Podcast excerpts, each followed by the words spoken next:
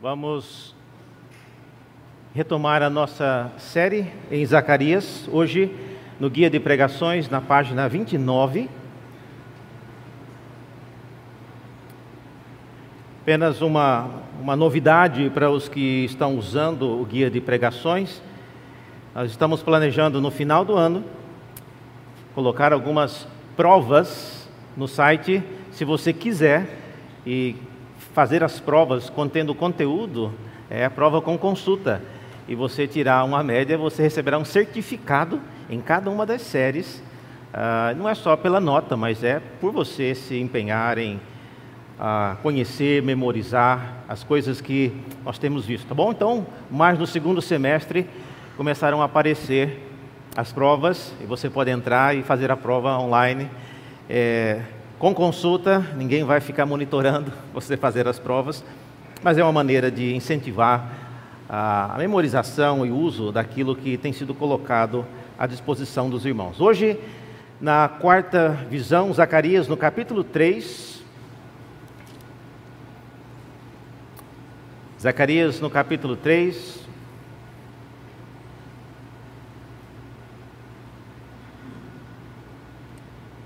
Sinal está aparecendo aí?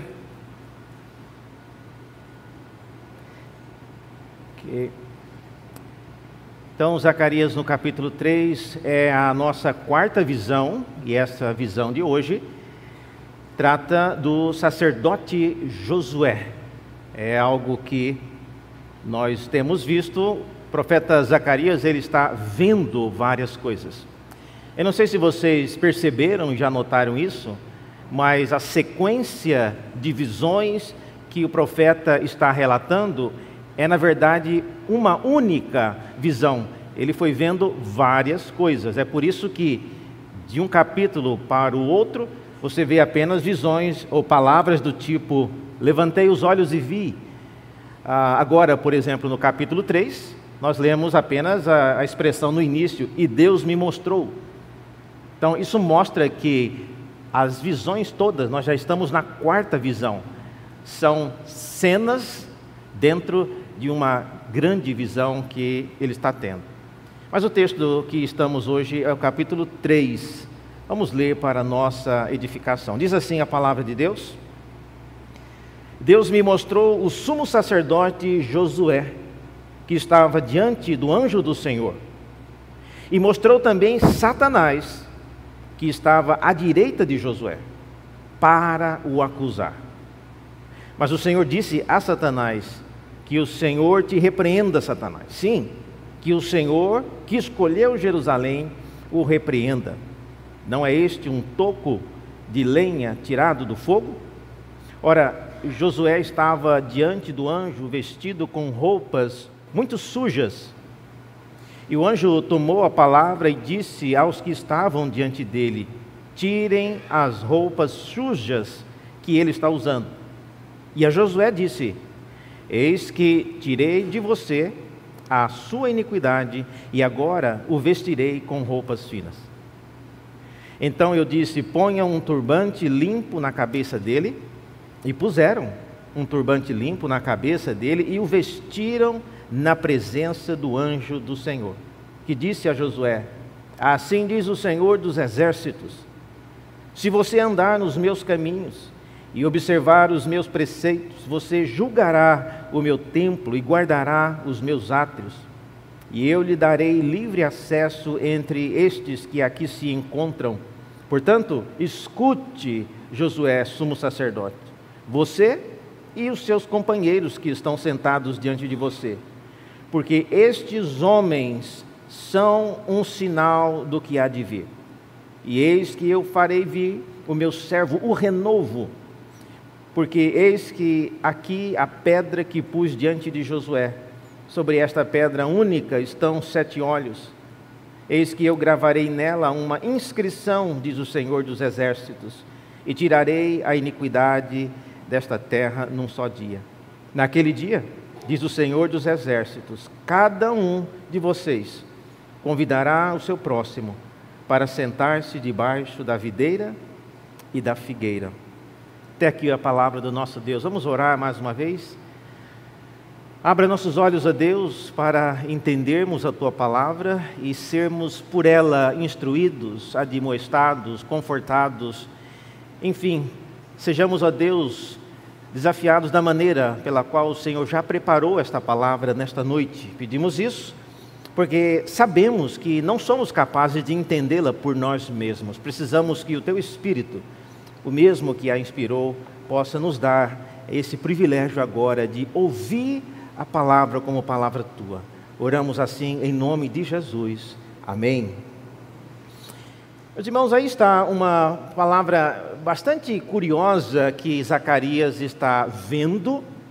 E esse é o tipo de visão que melhor seria se tivesse sido mostrado diretamente ao sacerdote Josué. Imagine o profeta tendo agora que se dirigir ao sumo sacerdote e falar aquilo que ele viu mostrar a realidade daquilo que ele viu em sua própria visão, de que, na verdade, a dimensão celestial tem muitas coisas que Josué, o profeta, não via enquanto ele estava ministrando ali entre o povo. Então, é, essa é a realidade.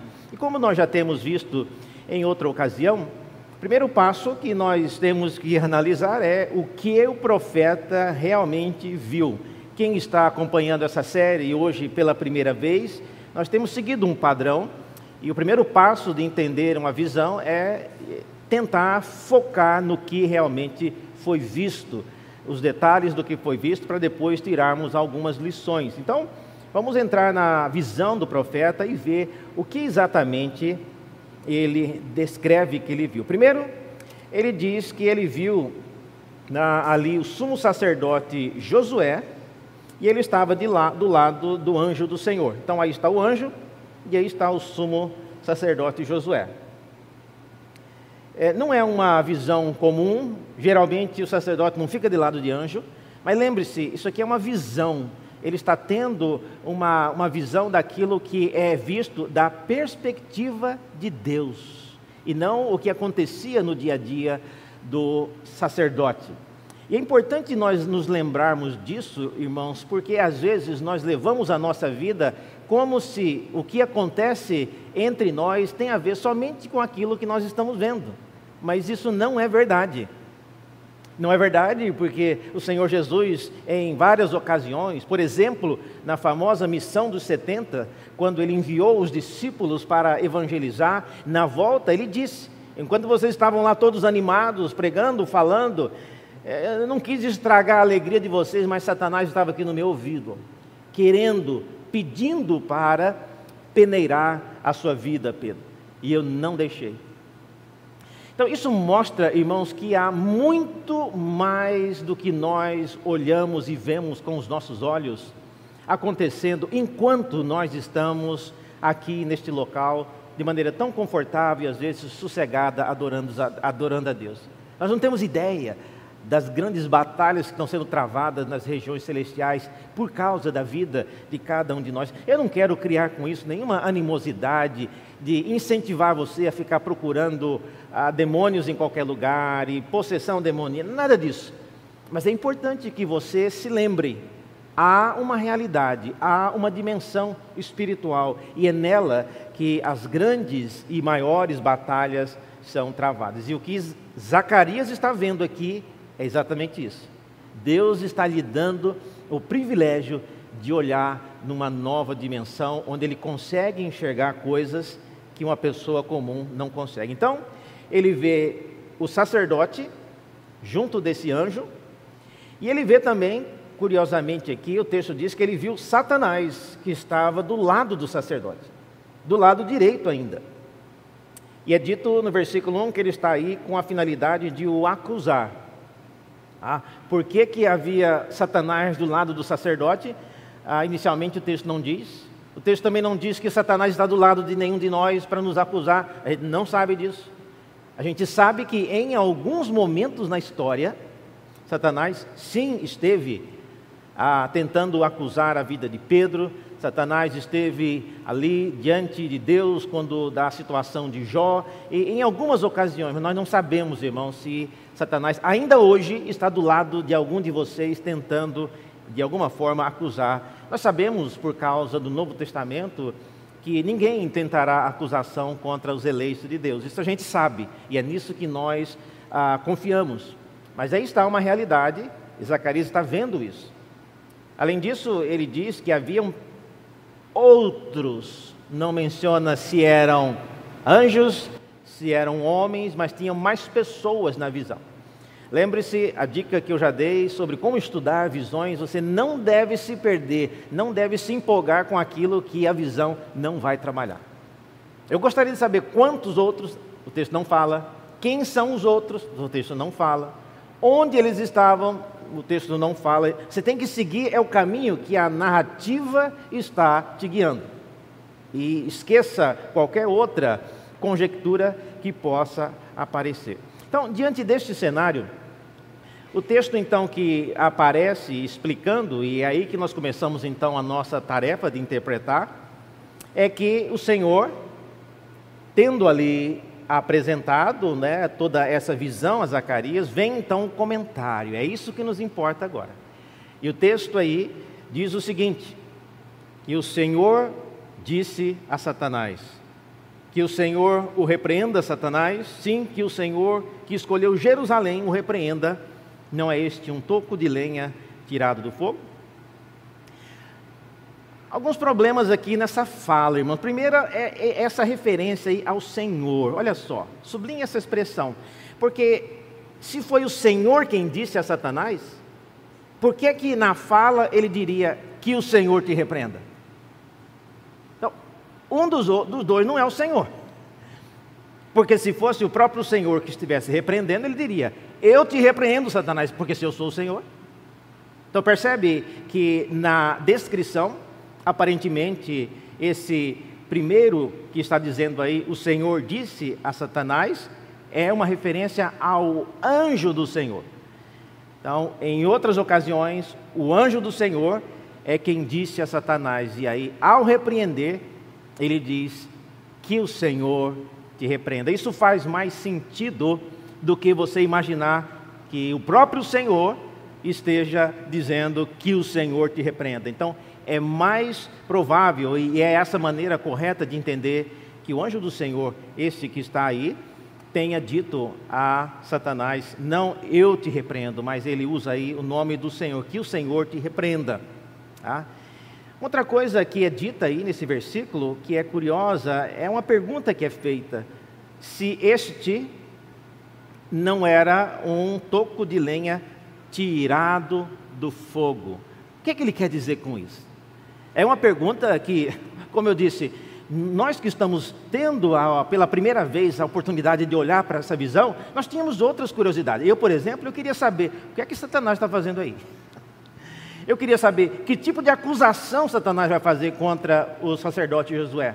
Ou o que é que, o que, é que Josué andou fazendo que Satanás agora terá algo para lhe acusar? Eu teria várias perguntas mas o texto nos leva em direções específicas. E uma delas é essa referência perguntada pelo próprio anjo se Josué não era por acaso um toco de lenha tirado do fogo. Essa expressão, toco de lenha tirado do fogo, ela é uma alusão já conhecida no Antigo Testamento. Por exemplo, em Amós, no capítulo 4, versículo 11, é, é usado essa mesma linguagem. Veja só, nós lemos lá em Amós: Destruí alguns de vocês, como Deus destruiu Sodoma e Gomorra. Vocês foram como um toco de lenha tirado do fogo. Mas não se converteram a mim, diz o Senhor. Então, essa expressão, um toco de lenha tirado do fogo, é uma referência a pessoas que foram libertas, foram livres de, de, de, juízos de maneira miraculosa. Isso acontece em várias ocasiões. Ah, em outros lugares da Bíblia, nós não vamos entrar aqui nisso agora, mas essa linguagem, tirado do fogo como um toco de lenha, é uma expressão que nos leva a crer que Josué foi aqui liberto, como Pedro foi outrora. Né? O Satanás queria se andar com a vida dele e Deus não deixou. Então, a, a, a conversa aqui entre esse anjo do Senhor com Satanás não permite, vocês estão vendo, que Josué fale qualquer coisa. Josué está quieto.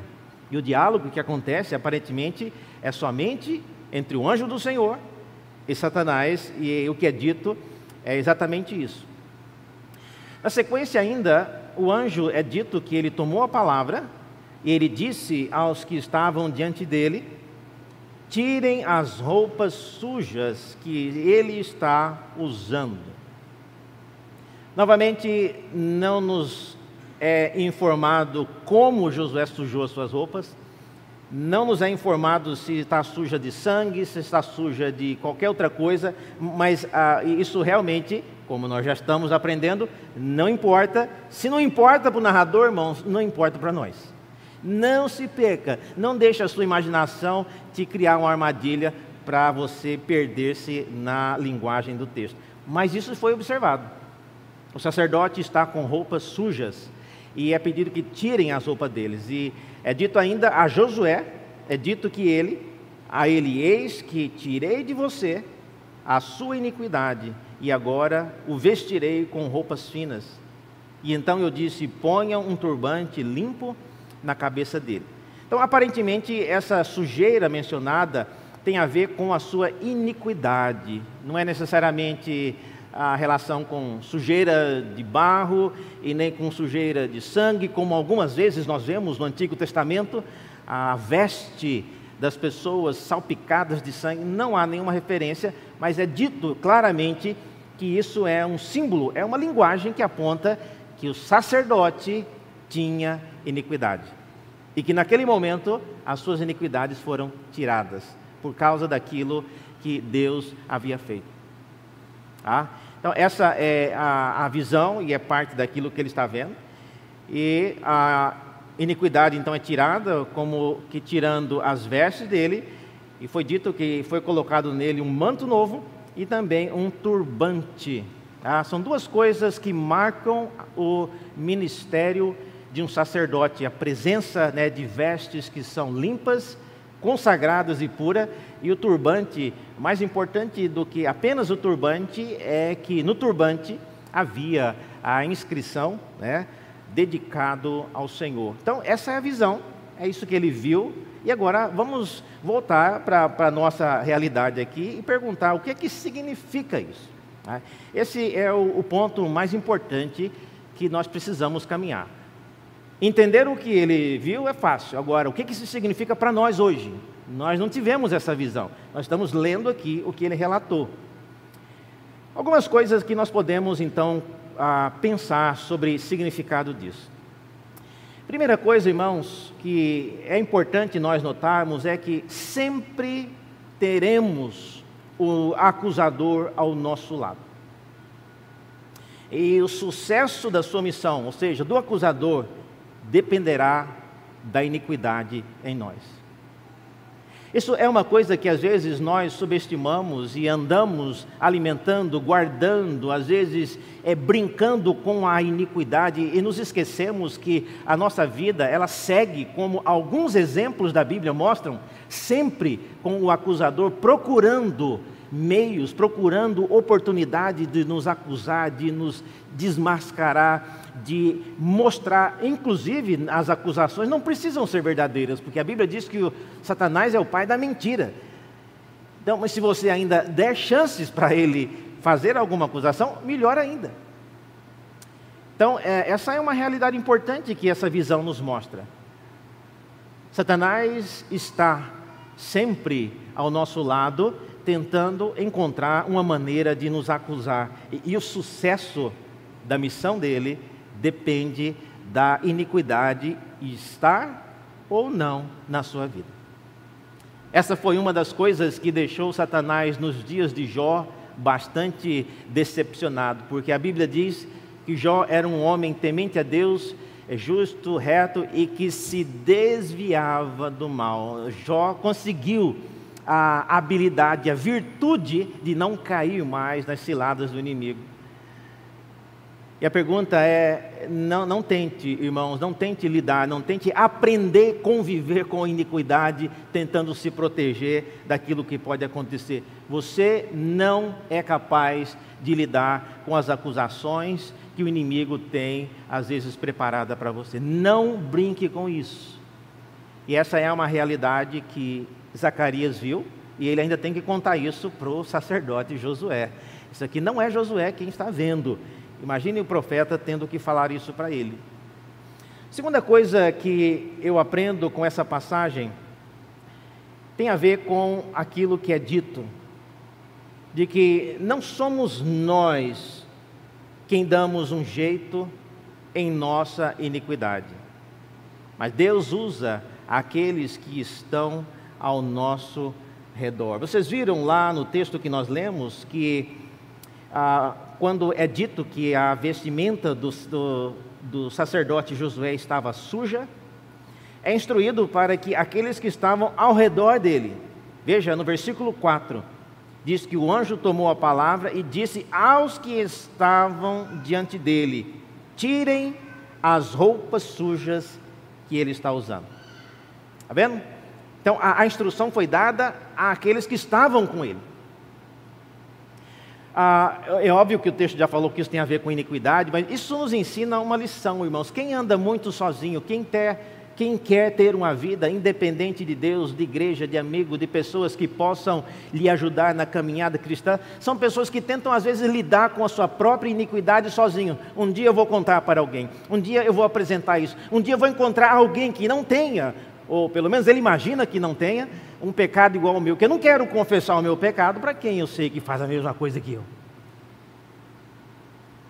O texto diz que eram os que estavam com ele, nós nem sabemos quem são, se eram sacerdotes, se eram é, pessoas dos líderes de Israel, mas o fato é que na visão, Deus pede aos que estavam com ele para que faça isso. Isso é uma grande lição que nós devemos aprender.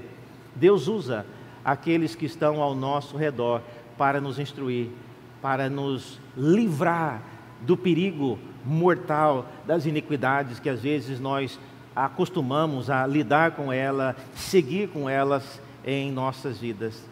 Josué era um sacerdote e ele é uma pessoa é, estratégica na instrução moral religiosa do povo de Deus, mas ele tinha essa responsabilidade de ter diante dele sempre pessoas que o ajudassem a ver a sua caminhada, a olhar para as coisas que ele fazia e como ele fazia.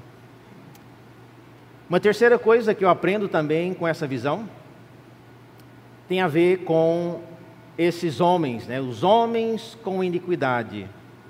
Eles não conseguem julgar a casa de Deus e os seus atos. Veja aí no versículo 7, é dito ao sacerdote Josué que se você andar nos meus caminhos e observar os meus preceitos, você julgará o meu templo. A, a, nova versão atualizada usa a expressão templo, mas se você olhar na revista atualizada e os que conseguirem olhar no texto hebraico, vocês vão ver que na verdade é minha casa porque a casa de Deus é o templo, então eles já traduziram como templo, mas minha casa pode ser também né, toda a, a, dinastia, várias coisas, e não necessariamente o templo, porque julgar o templo não é uma coisa que o sacerdote fazia. Então, ah, é por isso que eu coloquei aqui: homens com iniquidade não conseguem julgar a casa de Deus. Uma das coisas que o sacerdote fazia, meus irmãos, era julgar entre aquilo que era certo e aquilo que era errado, em vários casos que eram trazidos diante dele. Pessoas que haviam pecado, pessoas que haviam achavam que havia transgredido de alguma forma, trazia-se na presença do sacerdote e ele então julgava aquela situação, se era ou não procedente. Então, o sacerdote, em várias ocasiões, se via na responsabilidade de emitir palavras de juízo em relação àquilo que lhes era apresentado. Para fazer isso, diz o texto que o sacerdote precisava aprender a andar nos caminhos do Senhor. Nós vamos hoje, nós teremos né, a ordenação de quatro diáconos né, e a instalação de outros quatro que já são ordenados. Eu tenho foi, foi bom, casou aqui a mensagem com a cerimônia que teremos logo após a mensagem. Mas uma coisa que os diáconos sempre precisarão ter a sabedoria da parte de Deus é a habilidade de julgar situações. Os irmãos não fazem ideia de quantas pessoas às vezes procuram ajuda pelos diáconos, tentando às vezes é, minar a, a, a as estratégias e as normas da igreja. Então, é, acham que são pessoas que por meio deles conseguem adquirir alguma coisa, e muitas vezes os diáconos têm que ter uma visão quase que sobrenatural de olhar para uma pessoa, não emitir um juízo já porque está suja, porque está é, mal vestido, é alguém que não, não pode fazer isso. Mas ao mesmo tempo, a gente tem, por causa da experiência, de saber se ele não está apenas querendo entrar aqui para roubar, para matar, porque tem muita coisa que acontece na vizinhança. Então a gente tem que ter essa percepção. E nesse sentido, eu peço que vocês orem pelos seus diáconos, para que Deus dê sabedoria a todos eles, para que Deus dê a eles o discernimento, para que eles consigam julgar a casa de Deus, as demandas, as necessidades, os pedidos. E às vezes julgar a necessidade de alguém é algo difícil, porque as pessoas às vezes olham não para o diácono como um representante da casa de Deus, mas acham que é o próprio diácono que não está querendo dar, é ele que está ah, sonegando as bênçãos que estão abundando na casa de Deus. E eles trocam de diácono. Se um diácono deu, ele vai procurar outro. Se nenhum diácono dá, eles vão procurar a Selma, que às vezes é melhor do que os diáconos. A casa de Deus não funciona assim, meus irmãos. Então, dê, que Deus dê sabedoria a esses é, diáconos que serão ah, ordenados hoje e os que já serão instalados por já serem diáconos, para que tenham sabedoria para julgar a casa de Deus e também os seus átrios. A referência aqui, átrios, é ao período, né? Ao local, às proximidades ao redor do templo. É aí que a maioria das pessoas ficavam, porque no dentro do templo mesmo ninguém entrava, mas ao redor era onde as pessoas ficavam. E aí tinha muitas coisas, o expediente de um, de um sacerdote nos dias do Antigo Testamento era muito difícil, irmãos. As pessoas que chegavam no templo tinham que ser, por exemplo, é, observadas se não estavam com nenhuma doença ah, contagiosa, como lepra. Se a pessoa entrasse com, toda enrolada de manto, com máscara, como que ia saber? Então, o sacerdote tinha que ter um olhar assim muito, muito atento para saber se as pessoas que entravam estavam ou não preparadas para estar naquele local. Depois vocês leiam Levítico no capítulo 13, as instruções são tão específicas Algo do tipo: se o cabelo, numa parte do corpo, se na metade do cabelo para cima estiver preto, mas na metade para baixo estiver branco, é porque tem alguma coisa com aquele pedaço da pele. Meus irmãos, como é que as pessoas vão olhar? Tem gente que nem tem cabelo. e, e você tem que observar coisas assim que são impossíveis. Mas isso mostra a sabedoria que Deus tem que dar a esses homens que servem na casa de Deus. Cada vez mais, às vezes, as igrejas é, associaram os diáconos com pessoas que cuidam do estacionamento, que abrem e fecham a porta, mas isso não é uma coisa. Eu, eu particularmente, tenho lutado para que cada vez mais os diáconos sirvam na, no cuidado com o templo. E quando a gente puder, a gente vai arranjar alguém para cuidar do estacionamento e de outras coisas, porque o foco do diácono, daqueles que servem, é para ajudar a julgar na casa de Deus. Esse é um serviço que precisa da unção, eles precisam ser ordenados. Para manobrar um carro não precisa ser ordenado. Para abrir um portão também não precisa ser ungido, basta ter a chave e chegar cedo. Mas para ter o olhar e julgar o pedido de alguém, julgar a necessidade de alguém, isso sim é necessário o Espírito de Deus. Então, homens com iniquidade não conseguem fazer isso. E Josué, então, é ele é purificado da sua iniquidade, simbolicamente aqui colocando essas vestes brancas, mostrando que agora ele está habilitado para isso. Tá? É, uma outra lição que eu aprendo tem a ver com o versículo 8. Vocês viram aí? O nosso serviço diante de Deus deve ser sempre entendido como um sinal que aponta para o perfeito servo que virá. Eu acho isso interessante porque o versículo 8 nos diz, portanto, escute Josué. E agora o anjo está dirigindo-se diretamente a Josué. E ele diz: é, Você e seus companheiros que estão sentados diante de você, porque estes homens são um sinal do que há de vir. Quais homens? Ah, Josué, o sacerdote, talvez Satanás e quem estiver ali, mas eles formam um sinal. E o sinal do que há de vir, diz o texto, é que o Senhor fará, no versículo 8: Eis que farei vir o meu servo, o renovo. Porque eis aqui a pedra que pus diante de Josué. Sobre esta pedra única estão sete olhos, e eis que eu gravarei nela uma inscrição, diz o Senhor dos Exércitos, e tirarei a iniquidade desta terra num só dia. Reverendo, o que, que foi escrito na pedra? Estou curioso, eu também. O texto não fala. E se o texto não fala, siga a narrativa. O texto não fala o que foi escrito, seja lá o que estava escrito nessas pedras, nessa pedra, tinha a ver com a remoção da iniquidade. Isso é o que nos basta saber agora.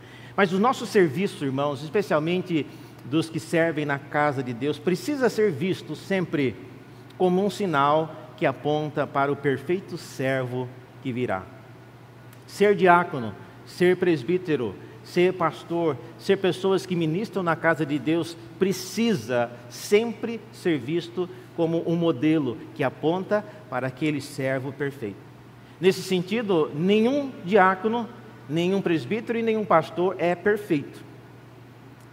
Mas a vida deles dependem daquilo que Cristo fez. Nós suplicamos a graça de Deus para que Ele tire de nós, que nos purifique de nossas iniquidades, para que possamos vir à frente do povo de Deus e continuar servindo.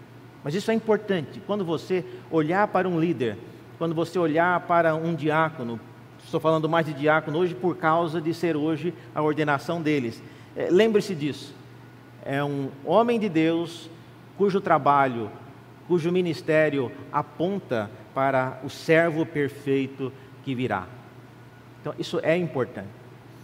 Nesse sentido, olha só o que Miqueias fala sobre o final do versículo 8 é mencionado, versículo 10, perdão, de que naquele dia diz o Senhor dos Exércitos: cada um de vocês convidará o seu próximo para se assentar debaixo da videira e debaixo da figueira. O que é que significa isso?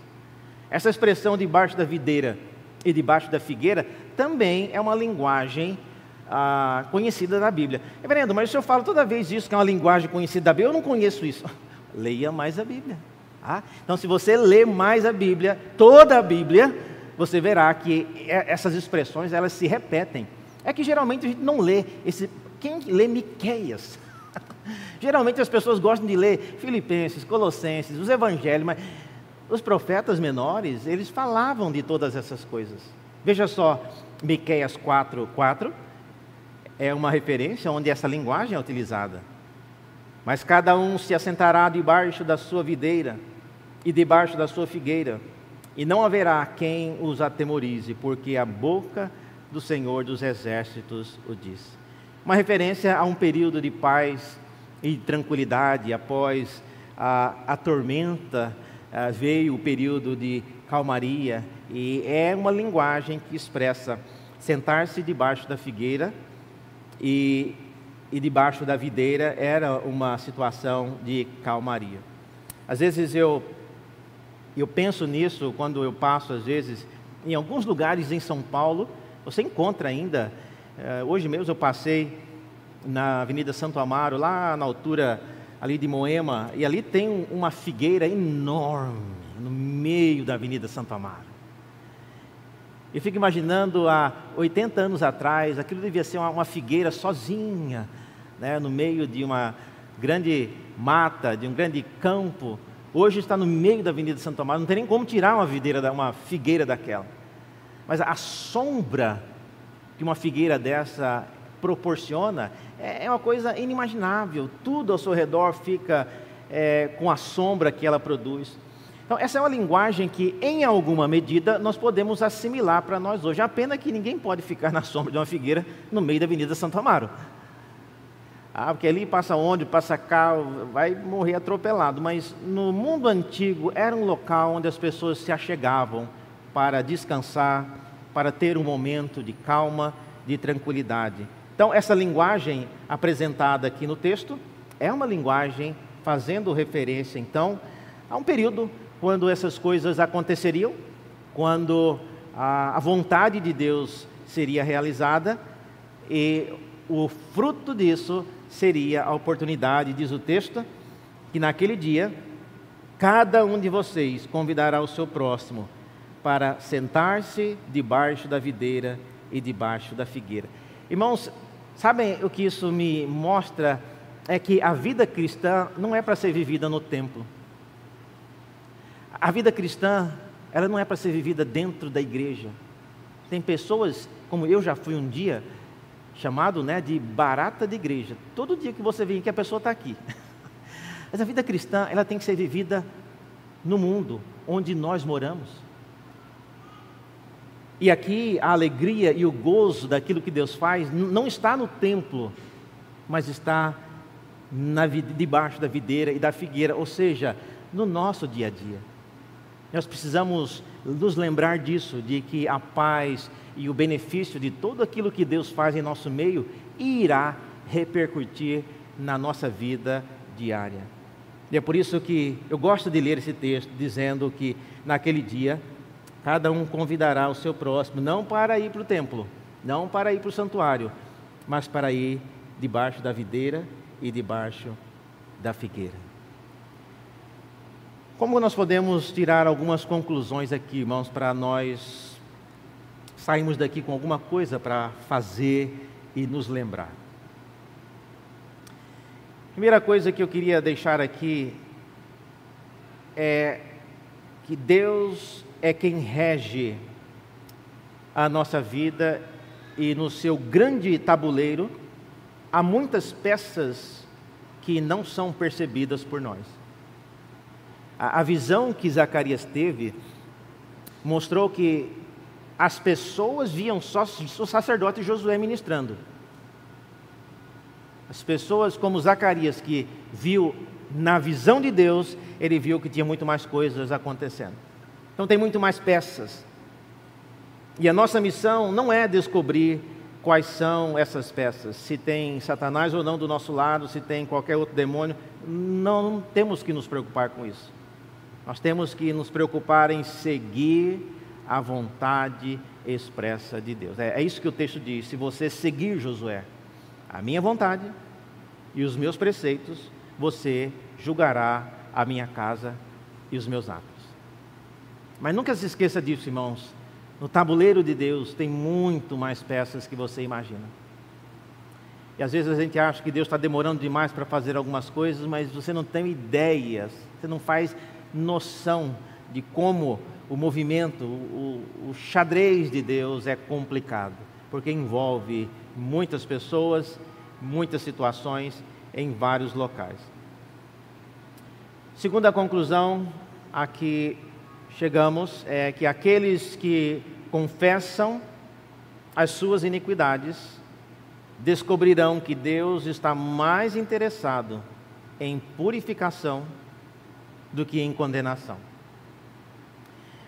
Há pessoas que gostam de encontrar iniquidade nos outros, gostam de mostrar como as pessoas estão erradas, estão pecando, estão. Olha, o texto mostra não Deus acusando Josué, mostra Deus purificando aquele homem, mostra Deus providenciando meios para que a sua iniquidade fosse tirada entre nós, o que devemos aprender é isso. Aqueles que confessam os seus pecados, aqueles que chegam-se com humildade e contrição diante de Deus, e não só diante de Deus. Lembre-se lá das pessoas que estavam ao redor do sacerdote Josué. Então, para que você também confesse os seus pecados, dependendo de quais são, você tem que procurar a liderança da igreja. Você tem é, é obrigação sua.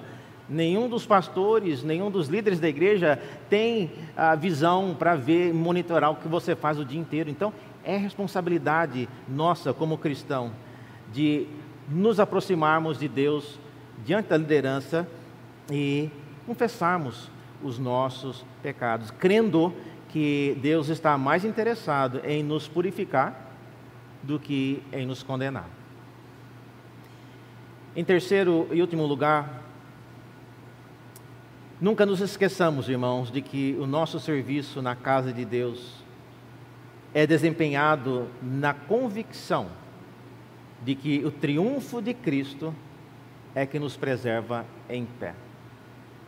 Nenhum diácono, nenhum pastor, nenhum presbítero vive e anda de cabeça ereta por achar ou por ser alguém perfeito ou inabalável. Longe disso. Mas a nossa convicção e a nossa intrepidez de sermos pessoas caídas, falíveis, é de que a nossa esperança está nisso o triunfo do nosso Senhor Jesus Cristo. É nessa confiança que nós andamos. Certamente sabemos que há não só o diabo querendo nos acusar, mas também há muitos homens querendo nos acusar. Mas aquele que nos mantém em pé é maior do que aquele que quer nos derrubar. E é isso que Zacarias viu e mostrou para aquela geração de homens que precisavam ter é, esse consolo e essa admoestação da parte de Deus num período, como já vimos, é um período que Jerusalém está sendo reconstruída depois de um longo período de castigo. Que Deus nos abençoe e nos faça pensar nessas coisas, lembrando-nos de que Ele é o Deus que nos assiste em todas as nossas necessidades. Vamos orar mais uma vez? Pai amado, obrigado porque o Senhor conhece cada um de nós. O Senhor é quem nos guarda, quem nos dirige. Sabemos, ó Deus, que há, sem dúvida, vários que tentam nos acusar e à semelhança do que vimos aqui na visão de Zacarias. Não deixe, ó Deus, que a lista daqueles e a fila daqueles que tentam nos acusar possam nos desencorajar, porque aquele que nos protege, aquele que morreu por nossas iniquidades é maior do que qualquer um que queira nos desencorajar, nos acusar. Ó Deus, abençoe de maneira profunda a vida de todos esses diáconos que agora serão ordenados e também daqueles que serão investidos eh, no ofício mais uma vez. Que o Senhor proteja a vida de cada um deles que o Senhor guarde, ó Deus, a mente de cada um deles. Que o Senhor tire a iniquidade de cada um deles à medida em que eles confessam os seus pecados, buscam proximidade contigo. Faça, ó Deus, aquilo que o Senhor mostrou por meio do profeta Zacarias nessa visão que lemos hoje. Pedimos essas coisas em nome daquele que é o renovo, que no tempo de Zacarias foi prometido que viria, mas para nós já sabemos que ele veio e é o nosso Senhor Jesus Cristo, em nome de quem oramos. Amém.